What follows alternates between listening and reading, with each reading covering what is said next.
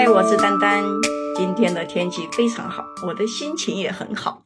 你们那边的天气是怎么样的呢？今天，我们来聊一聊牛背山。都说现在牛背山变成了牛贵山，变贵了以后，你还会去吗？牛背山是在四川的雅安。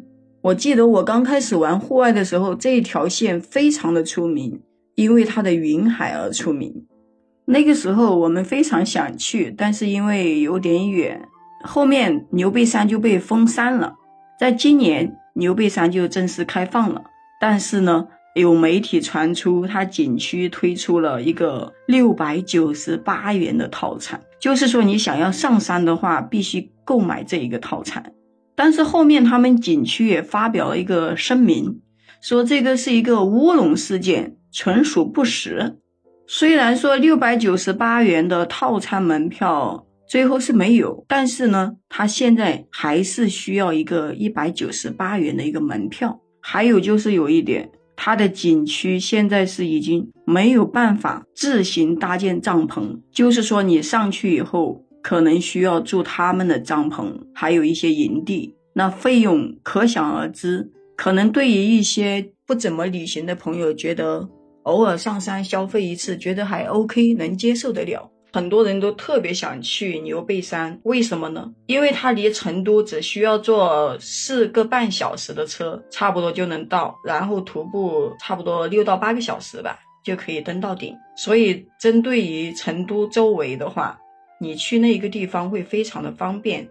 当你站在牛背山上的时候，你可以看到峨眉山、夹金山、四姑娘山，还有二郎山、贡嘎雪山、大渡河等等这些。最主要是在牛背山，它可以看到很壮观的云海。很多人去了牛背山以后，都会说一句“牛背归来不看云”的一种赞叹。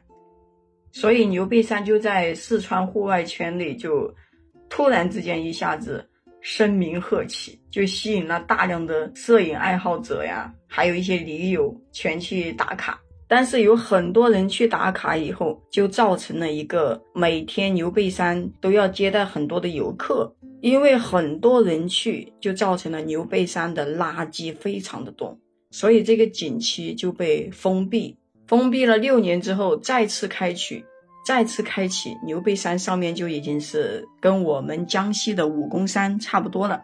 上面各种建筑、帐篷都已经搭建好了。然后你现在就是上去，已经不可以私自搭建帐篷，只能在那里租他们的帐篷，或者说住酒店之类的。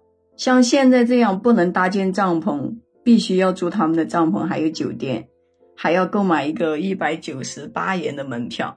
我想问节目前的驴友们，你们还会去吗？OK，今天的节目就先聊这么多。又到了节目的最后，你应该知道该怎么做了吧？评论留言，关注我，订阅我的专辑，帮我点个赞。我们下期见。